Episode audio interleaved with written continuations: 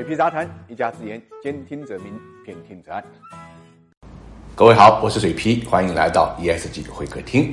我们今天的话题是畜牧业的碳排放之牛放屁的危害啊！大家都喜欢说一句话啊，屁大点事。实际上放屁啊，不能小看啊，这个尤其是牛放屁的话啊，那么危害就更大啊。曾经有过报道，德国的一个牧场，因为几十头这个奶牛啊，同时这个打嗝放屁，结果导致啊发生爆炸，烧伤，炸伤了很多奶牛。为什么呢？因为牛啊是一种反刍动物啊，这个它呢首先把这个纤维啊吞到胃里去啊，然后过段时间呢又呃反刍到嘴里面呢，不断的咀嚼，呃以帮助消化啊。那么在这个过程中的排放实际上是非常厉害的，排放的主要一是二氧化碳，第二就是甲烷。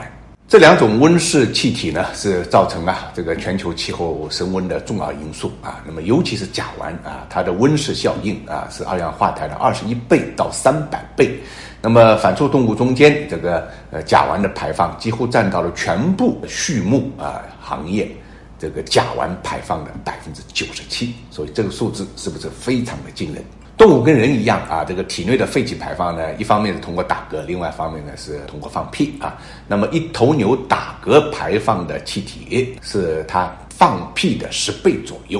有研究就表明啊，一头高产的奶牛一年的这个温室气体的排放量，相当于一辆小汽车的这个排放总量。截至目前，全球养殖的牛呢有十五亿头，可想它对这个呃世界气候的影响作用会有多大。所以啊，千万别小看牛放屁打嗝这样的事情啊，往往是这样的小事啊，背后啊这个危害呢超出我们的认知。